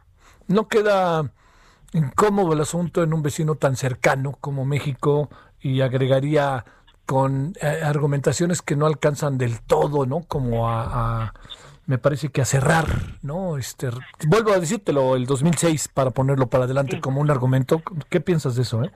Fíjate que yo veo tres cosas. Una es que la relación es, digamos, va más allá, los intereses son intereses y eso es, bueno, corre y los, digamos, más allá de que aquí hay una lectura en México como los demócratas son buenos y los republicanos no, en un sentido, ¿no? Bueno, y Donald Trump, digamos, que catapultó ese tema. La realidad es que, bueno, la, la relación y sobre todo ahora el TEMEC que se aprobó por la Cámara, eh, la mayoría de la Cámara también, que incluye a los demócratas, pues ese es un punto. El otro son las relaciones más en corto que tiene que ver con los estados, sobre todo los fronterizos, que son de gran relevancia para México, y que ahí hay ya todo un trabajo y un tipo de relaciones que se ha echado a andar desde siempre. Y bueno, finalmente la otra es que en todo caso, eh, la, la, la, política y la inteligencia estadounidense también, también me imagino yo que tendrá su propia lectura de cómo juega internamente la política en México en términos de este juego, ¿no? De, de posicionarse como un presidente, en el caso del presidente López Obrador, posicionarse como un presidente que espera los tiempos, dado su propia historia en la cual, bueno, eh, Felipe Calderón fue ratificado en menos de tres minutos, eh, por, por, digamos, internacionalmente, cuando aquí había una pugna y había una, digamos, disputa político-electoral que se alargó pues prácticamente un año, recordarás aquellos días, ¿no? Entonces, yo creo que, que, que, todo esto pesa y yo te diría sinceramente, digo, más allá de que puede haber gente rencorosa, no sé a qué nivel, pues, los políticos son profesionales y ahora sí estamos hablando con un equipo de profesionales. Donald Trump, ahí otra vez recordando este artículo maravilloso del país, de veras, no, o sea, no es un accidente, pero vaya accidente.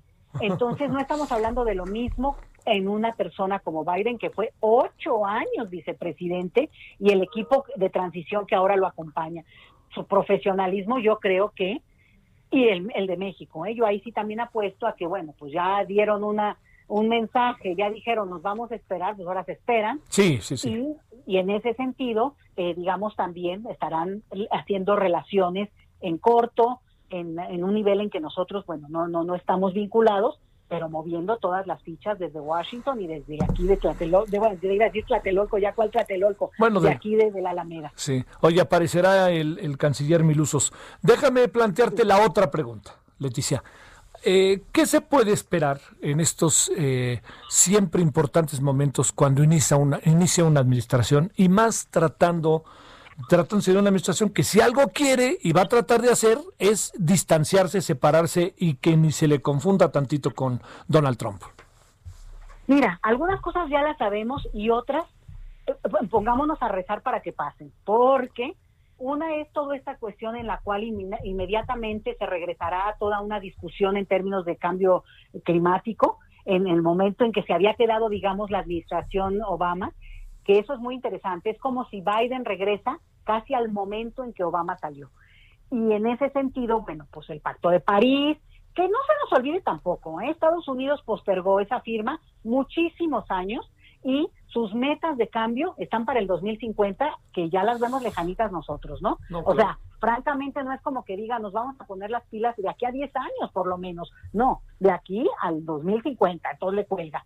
Esa es una. Y la otra que para nosotros es fundamental y yo sí creo que va a haber cambios muy contundentes, muy satisfactorios, muy en los muy primeros días, que es el tema de la migración, sobre todo en el asunto de DACA.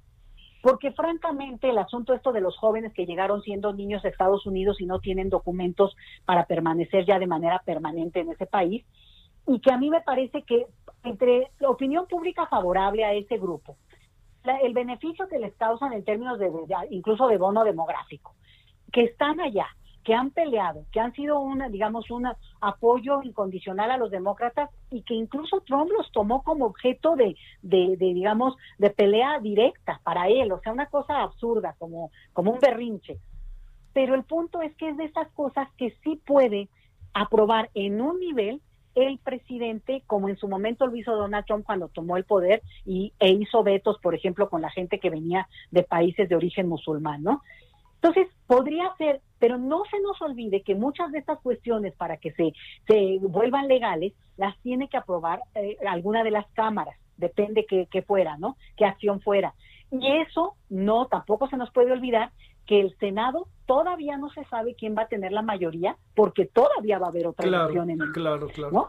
Entonces, pero sí creo que es de las cosas que puede ser de estos anuncios espectaculares, muy bien recibidos, como de cambio de, de, de tono, pero no quiere decir, y ojo, yo quiero ser muy cuidadosa con esto, Javier, porque también se puede interpretar como un efecto llamada que le llamamos en cuestiones migratorias y que la gente que al escuchar esto diga, no, pues es que ya están abriendo las fronteras los estadounidenses, ¿no? Vámonos y vamos a armar otro grupo porque desafortunadamente, por ejemplo, en el tema de asilo, aunque hubiera la mayor voluntad, vamos a decir que la hubiera, que está estipulado, se está mencionado, incluso el señor Alejandro Mallorca, que es el, el encargado de este tema, un personaje con una historia interesante, si fuera el caso te la cuento, pero bueno, pero el asunto es eh, que, eh, que eh, eh, Donald Trump, el equipo de Donald Trump y la perspectiva de Donald Trump desmantelaron todo el, digamos, el, el, pro- el proyecto el, el- de- de- de-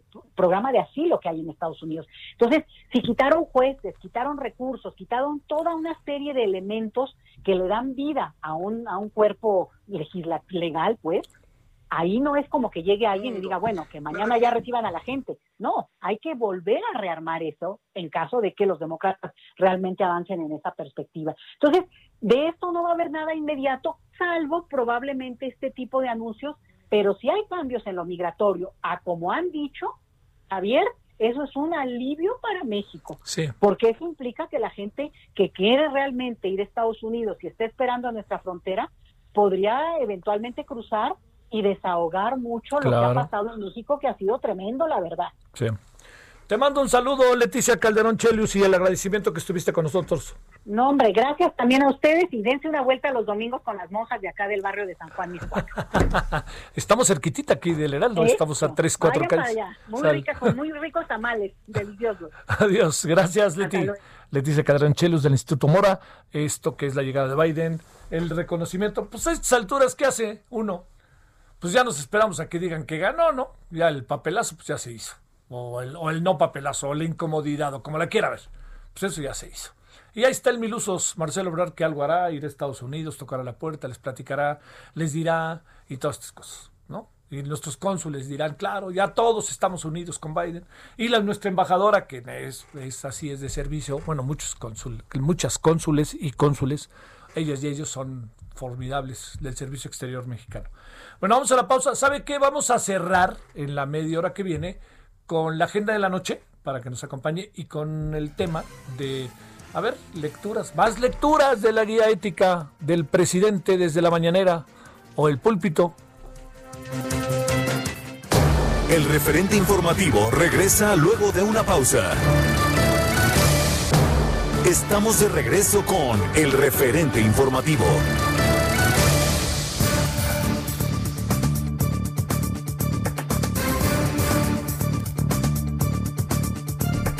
Vámonos a las 17.30 en la hora del centro. Entramos a la media hora final de este día. Eh, viernes 27 de noviembre se acaba el mes. El martes el presidente cumple dos años de gobierno, ¿eh? No cree que es cualquier cosita. Así de fácil. Cumple dos años el presidente en el, en el poder. Y este. Y se nos ha parecido, si usted quiere largo o corto, como usted lo quiera ver. Pero lo que sí le digo es que largo o corto ha sido un, un gobierno vertiginoso, ¿eh? Vertiginoso. Algunas cosas han pasado como el presidente quería, otras no han pasado como el presidente quería, algunas otras más han pasado como nadie quería que pasaran y otras han pasado como todos que como muchos querían que pasaran. Yo creo que en general es eh, difícil eh, emitir una especie de calificación al gobierno porque han sido demasiadas este, circunstancias entre las que el gobierno eh, ha hecho, algunas bien, otras mal, pero también, este, eh, digamos, las circunstancias que ha querido transformar han sido brutales, ¿no? No perdamos de vista que todo lo que tiene que ver con el escándalo político del pasado sexenio o con Felipe Calderón o lo que usted quiera, eso es escándalo, hay que investigarlo. La clave es la gobernabilidad cotidiana. Si la gente le va mejor ahora, no le va mejor ahora. Esas son las grandes variables de la vida. Oiga, es que Calderón se robó. No, Peña Nieto, yo lo vi cuando se metió unas canicas en la bolsa. Lo que usted quiera. Eso lo atendemos, lo tenemos que, incluso por una moral política de una sociedad. Pero la clave es cómo nos va a diario. ¿A usted le va mejor hoy que antes? ¿Sí o no? Esas son las preguntas más importantes que contestar, sin dejar de atender las otras. Paris Salazar, ¿dónde andas? Buenas tardes, Javier, amigos, amigas del Real de México. Y es que esta mañana en Palacio Nacional el presidente Andrés Manuel López Obrador calificó como un hecho histórico la aprobación en el Senado de la República la eliminación del fuero presidencial para que el titular del Ejecutivo Federal pueda ser juzgado. Agradeció mucho a los legisladores porque aprobaron esta iniciativa que él envió para quitarle el foro presidencial, ya que antes dijo que no se podía juzgar al presidente en funciones por cualquier delito, solo por traición a la patria y que esto representaba un fuero para los presidentes. Y es que en esta conferencia matutina dijo que ahora se va a poder juzgar al presidente por cualquier delito, como a cualquier ciudadano. Y López Obrador señaló que todavía falta que la mitad más uno de los congresos estatales, 17 congresos estatales en el país, aprueben esta reforma constitucional para que se le vea rango constitucional esta eh, reforma de, eliminar el fuero a los presidentes, pero el presidente confió en que será antes de que termine años del año esta aprobación.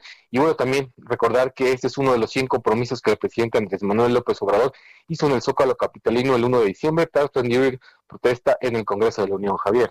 Oye, eh, a ver, también tenemos que, a ver, el tema de los estímulos fiscales, ¿no? Así es, Javier, y es que el presidente Andrés Manuel López Obrador anunció esta mañana que se extenderán eh, por cuatro años más los estímulos fiscales para la frontera norte del país, que implica la reducción del 50% del, del IVA, del 18, del 16 al 8%, la reducción del 20 al 30% del ICR y también estímulos fiscales a la gasolina para que cueste el mismo precio en, Estados Unidos que en México. Este, este estímulos fiscales solamente estaban aprobados para dos años, pero decidió extenderlos por cuatro años más hasta terminar el 2024. Pero también anunció que estos estímulos fiscales se extenderán a 22 municipios de la frontera sur del país en, que colindan con Belice y Guatemala. Estos eh, también para reactivar la economía serán eh, los estímulos fiscales similares esta reducción del IVA, del ICR y el, eh, y el IEPS en la gasolina, pero también anunció que Chetumal regresará a ser una zona franca, es decir, que será una zona libre de impuestos de importación y aduanera para reactivar la economía, ya que este, este municipio de Quintana Roo tiene frontera con Belice. Entonces, ellos buscan reactivar esta parte del sureste con estos nuevos estímulos fiscales que hoy ya firmó el presidente el decreto por la mañana en Palacio Nacional. Y bueno, hace unos minutos el presidente López Obrador, ya en Mexicali, donde tiene una gira, anunció que buscará elevar a la rango constitucional estos estímulos fiscales, principalmente los de la frontera norte, para seguir reactivando la economía, ya que ha dicho que han generado beneficios. Tan solo dijo que la gasolina es 17% más barata en los estados fronterizos que en el resto del país, Javier. Bueno, todo eso hay también, este, mm, como que de repente hay cosas que sí y hay cosas que no, pero lo que sí, este, esto de los estímulos fiscales en la frontera, ay, a la gente de la frontera qué bien le caen, ¿eh? Qué bien le caen, yo creo que es una decisión muy importante. A ver, y vamos a escuchar un informe más el primero de diciembre. Así es, Javier, y es que ahora que se cumplen dos años de la llegada al poder del presidente López Obrador, él, él rendirá un nuevo informe, dará un mensaje al país desde Palacio Nacional, donde, bueno, hará un recuento de estos 100 compromisos que hizo hace dos años en la plancha del Zócalo. Recordar que hace unas semanas López Obrador eh, solicitó a los integrantes del Frente Nacional Anti-AMLO Frena que le prestaran el Zócalo, ya que lo tenían ocupado con distintas casas de campaña. Sin embargo, Frena se había negado a prestarle la plancha del Zócalo, a, pesar de que ya se retiraron, eh, habían anunciado que se había, iba a retirar el plantón, aún quedan algunas casas de campaña, pero el presidente López Obrador dijo que ya no será en el Zócalo Capitalino este informe por dos años de que su llegada al poder, que ahora será en Palacio Nacional con su gabinete y con un grupo reducido de invitados especiales, que será a las 5 de la tarde, bueno, donde será este recuento de los 100 puntos principales que se comprometió. Además, dijo que ya eh, México tiene las bases para sentar la, cuarta transformación, que es lo que eh, anunciará el próximo martes a las 5 de la tarde el presidente. Javier. Sale París, buenas tardes. Un placer, buenas tardes. ¿Dónde andas, Iván Saldaña? ¿Qué tal, Javier Auditorio? Muy buena tarde. Eh, informarle a todo el auditorio que por considerar que es discriminatoria e inhumana, la bancada del PRD en la Cámara de Diputados exhortó a la Procuraduría Federal del Consumidor, a la Profeco, suspender la campaña ¿Qué te estás tragando? Así se llama la campaña que busca contrarrestar la obesidad en México. el llamado lo hizo la diputada Verónica Juárez eh, un exhorto a través de un punto de acuerdo que presentó a la mesa directiva de la Cámara de Diputados. Verónica Juárez, coordinadora del PERDE en la Cámara, señaló que pues esta campaña en forma de historieta cómica es un acto de discriminación hacia las personas que sufren obesidad, ya que, y la cito textualmente, las deshumaniza y facilita el rechazo y repulsión en contra de las personas que tienen ese padecimiento. Hay que recordarle al auditorio que esta historieta fue presentada el pasado 5 de noviembre por el presidente Andrés Manuel López Obrador como parte del inicio de la campaña de información nutricional que emprendió su gobierno, el gobierno federal, para la cual pues se imprimieron 30 millones de ejemplares y comenzaron a distribuirse casa por casa esta historieta que hace el caricaturista Rafael Barajas el Fisgón. Y bueno, para entonces el mandatario federal justificó que es importante redoblar el combate a la obesidad en estos tiempos de pandemia, pues el primer lugar en fallecimiento de COVID pues está eh, vinculado a la obesidad en nuestro país. Sin embargo, bueno, la diputada perredista eh, presentó este punto de acuerdo ya a la mesa directiva, eh, tiene que llevar un proceso legislativo para que lo pueda aprobar o rechazar eh, el pleno de la cámara o, el pleno de la cámara y bueno ahí pide suspender la difusión y sustituirla por otra que responda a las necesidades sociales sin violar los derechos humanos Javier. Gracias Iván. Buenas tardes Buenas tardes. Bueno, cerremos antes de hablar de la guía ética. Francisco Nieto, ¿dónde anda el presidente? Javier, ¿qué tal? Muy buenas tardes. Te saludo en la ciudad de Tecate, en Baja California, donde el presidente está a punto de iniciar un- su segundo evento aquí en este estado de la República. Hace unos minutos el presidente López Obrador firmó el decreto para extender hasta 2024 la zona libre en la frontera norte y bueno, también se comprometió a revisar la posibilidad de que se convierta en ley y luego elevarlo a rango constitucional. Javier, la idea es que sea un programa económico que trascienda el sexenio, porque pese a las negativas, dijo el presidente, y hasta las burlas, pues mucha gente se oponía. Este, eh, pues este programa resultó benéfico para el sector empresarial y para la gente de 42 municipios de la de ciudades fronterizas aquí en la frontera norte. El presidente está en la ciudad de Tecate, donde va a empezar en estos momentos su segundo evento. Y que nomás no se queda ahí la cervecera, ¿verdad? A ver si no nos trae consecuencias de carácter económico, no digo de otro tipo. El presidente hizo un paréntesis para explicar que el tema de la cervecera eh, que se quería instalar en Mexicali, pues ya es un hecho, no se va a instalar.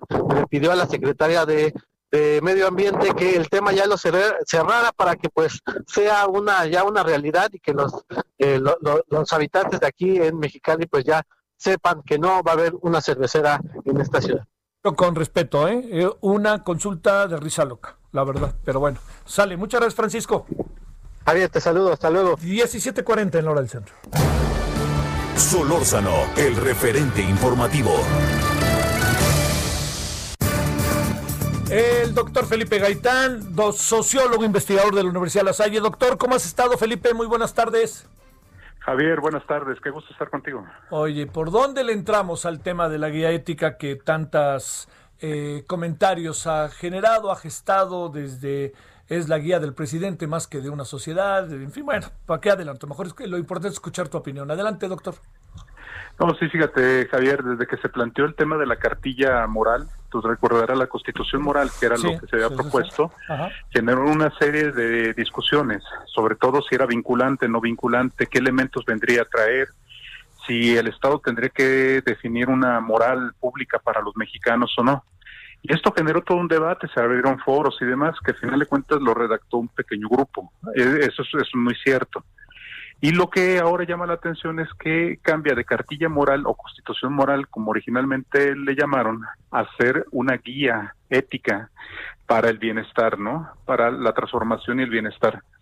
Y esto te revela dos cosas. Una, el cambio de la cartilla moral, que es, recordemos que moral viene de moratis, morada, casa, y que era como los usos y costumbres que todos debemos de cuidar, a una guía eh, ética que interpela a cada uno de los individuos. O sea, le quisieron bajar y le bajaron de alguna manera a la pretensión de ser una constitución moral.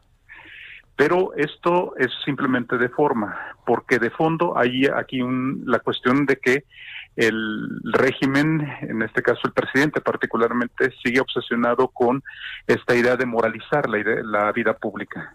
Cuando él habla de la decadencia, de la moral, la decadencia pública, la decadencia de los valores y hay que recuperar los valores espirituales, la primera pregunta, ¿qué valores espirituales?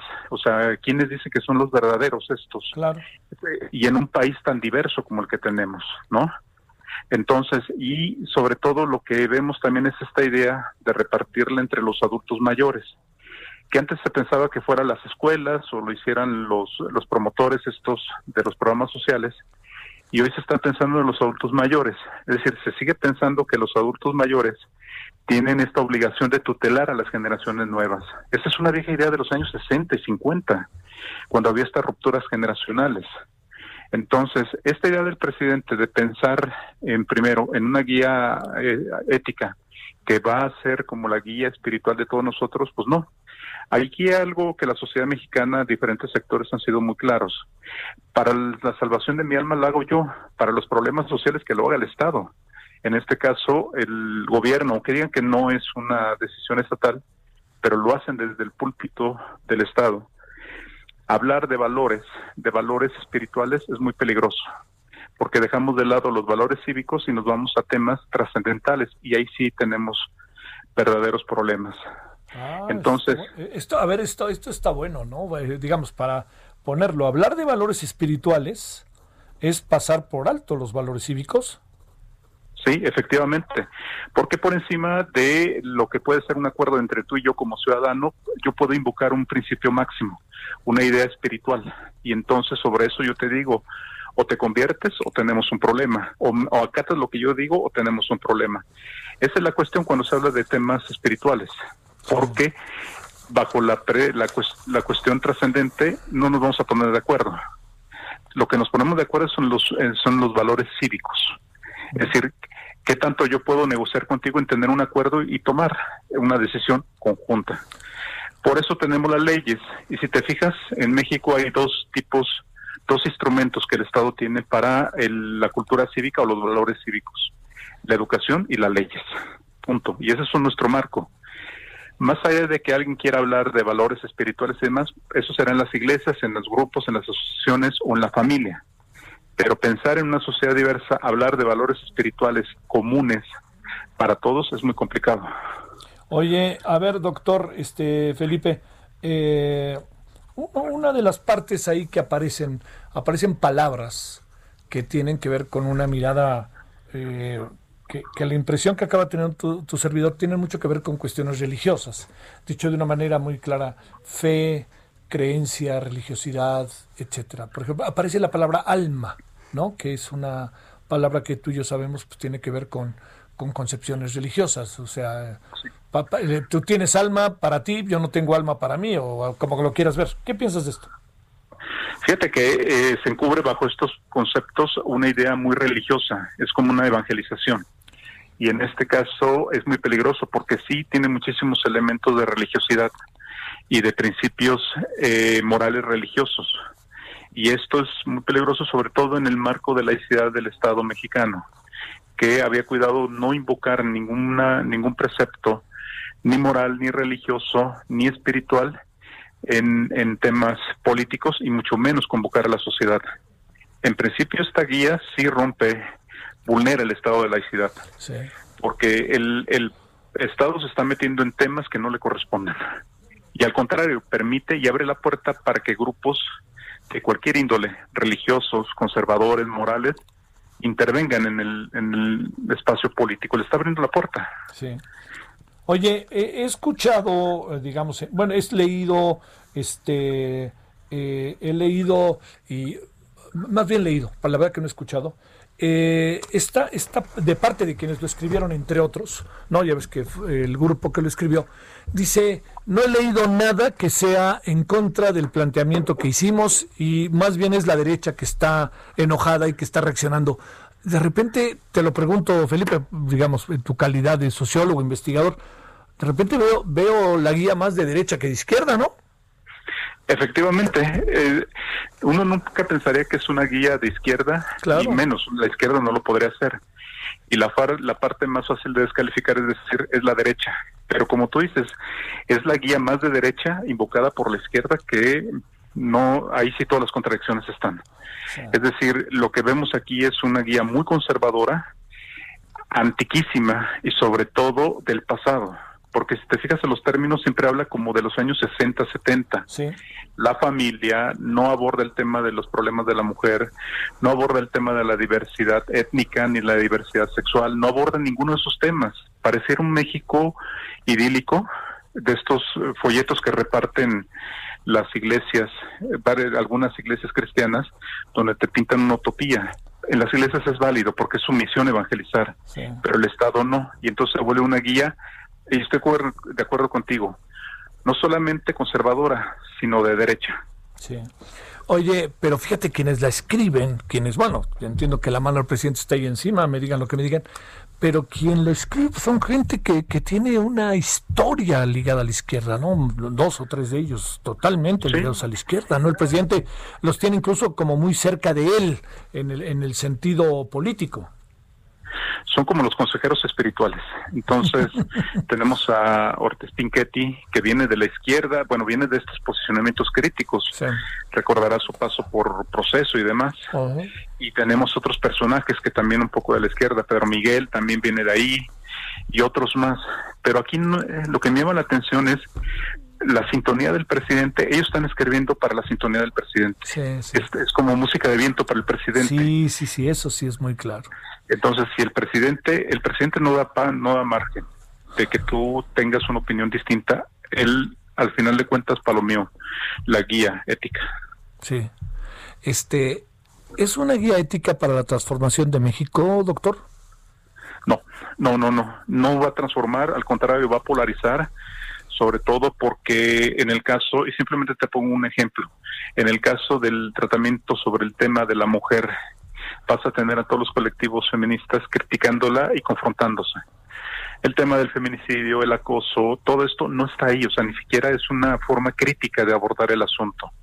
El tema de la diversidad sexual tampoco, el tema de las comunidades indígenas tampoco. ¿Transformar qué? Transformar el sentido de los valores cívicos de este país no se hace a través de una cartilla de este tipo. Se hacen los contenidos educativos y en acuerdo con la sociedad en general.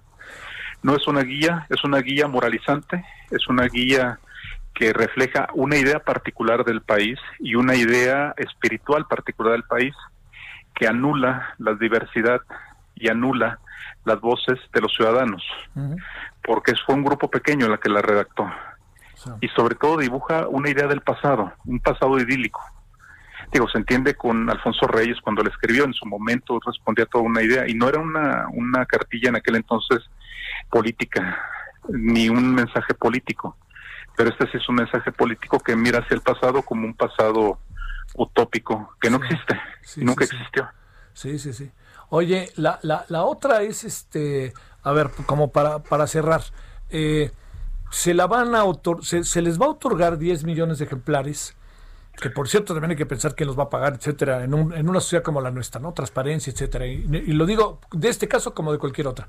Pero la pregunta, Felipe, es, eh, ¿qué va a pasar con esta sociedad mexicana cuando tenga eh, todo eso este, enfrente, que se le entregue a las personas mayores y que pues nos sentemos, este, no sé, sentados ahí en, en, nuestras casas, a lo mejor yo que soy de la tercera edad, y a ver, vengan mis nietos, les voy a leer, o qué, qué supones que va a pasar ahí. Mira, Javier, yo creo que te voy a hacer compañía también. Vamos a estar ahí leyendo juntos la, la guía esta. ¿no? Llevamos a nuestros nietos, ¿no? Pues sí, de una vez ya los ponemos ahí a leer junto con nosotros. El problema es que los nietos no van a hacer caso. O sea, supone que todavía los, los personas mayores tienen una autoridad sobre las generaciones más nuevas y en la sociedad moderna esto ya no se da así. De hecho, si te fijas, hoy cuando los más viejos salen o, o dejan las, los cargos, inmediatamente son marginados. Es decir, su experiencia no sirve para las condiciones actuales y se escucha muy rudo. Pero las nuevas generaciones no hacen caso a los a los viejos, a los más viejos que somos los que estamos en este sector. Y no y en todo caso pensar que los más los adultos mayores tienen esa potestad es apostar por una vieja idea. Y segundo, ¿quién lo va a pagar? Los impuestos. Y el problema es que los ciudadanos no han acordado o no han estado, muchos de ellos no han estado de acuerdo en esta guía. Entonces, viene del pago de los impuestos. ¿Qué va a pasar? No va a tener mayor repercusión. Te digo porque si uno revisa las encuestas de cultura política, este, este país es muy diverso. Las últimas encuestas de cultura política y las encuestas de valores te refleja que no tenemos una idea espiritual común, no tenemos una idea sobre la trascendencia o sobre el alma común, y esos son temas muy complicados. Lo que sí tenemos en común es la idea de una convivencia en marcos de ley, en marcos de derecho, que lo otorga y lo vigila el Estado. En eso estamos de acuerdo. En lo demás, la guía va a ser simplemente, se va a guardar, se va a obtener eh, solamente como curiosidad y va a servir para el encono político de adversarios, sean fifís de derecha, de izquierda, chairo, lo que quieras, va a ser el encono que va a estar ahí. Esto va a despertar sobre todo una discusión política más que una transformación social. bueno, ahora fue con bombo y platillos, se echaron porras y todas estas cosas. A ver, lo, lo, que pasa es que dicen como consulta, pero yo, yo no veo la consulta. No sé qué hubieran pensado, por ejemplo, en la Salle con ustedes, en la UNAM, no sé qué hubieran pensado padres de familia, no sé qué hubieras pensado tú, yo, ¿no? Mucha gente, mucha gente, familias en el campo. Entiendo que no es una consulta sencilla, ¿no? Pero también hay otra cosa que por ahí, híjole, también algo que a mí me, me, me, me brinca siempre es que cada vez que se habla de consulta en este sexenio, todo está peladito y en la boca, para decirlo de manera doméstica, la verdad. Y efectivamente no hay ni siquiera una representatividad. Y fíjate, ahorita que comentabas de, de la discusión, por ejemplo, en La Salle, que tiene una inspiración católica. Sí, claro. La UNAM, que es totalmente secular. Cuando se discutió la cartilla moral, bueno, la constitución moral, la Iglesia Católica salió y dijo, a ver, no discutamos la, co- la constitución moral, aquí está la Biblia, sigan la Biblia. De ese tamaño es el riesgo que se abre, ¿eh? Uy, uy, uy. Porque alguien más puede decir, aquí está mi libro máximo de principios, ¿por qué no lo siguen? Claro. ¿Qué ha pasado con los evangélicos? ¿Qué ha pasado con los católicos? Y así puede suceder. Doctor Felipe Gaitán, te mando un saludo y gracias. No, a ti, Javier, y un saludo a tu auditorio. Ya nos, ya nos juntaremos con nuestros nietos. Ándale, vamos por dos. Sale. Bueno, este eh, Groucho Marx, este extraordinario cómico, filósofo, diría yo, ¿no? Este tenía esa frase que voy a repetir que hace que se la sabe, pero se la va a contar. Estos son mis principios y si no les gustan, tengo otros. Pues eso es, uf, cuidado con eso, ¿no? Bueno, ya estamos por irnos. Vamos a ver a las 21 horas en la hora del centro, ahí les espero al ratito. Mire, a las 21 horas vamos a tener el tema de eh, la guía ética, vamos a tener el coronavirus, vamos a tener, ¿qué otra cosa? A ver, tú recuérdame, a ver. La FIL, claro, vamos a estar con la FIL, con Marisol Schultz, y esto, entre otras cosas. Ahí le esperamos y con toda la información del día. Hasta el rato, pásela bien, buenas tardes.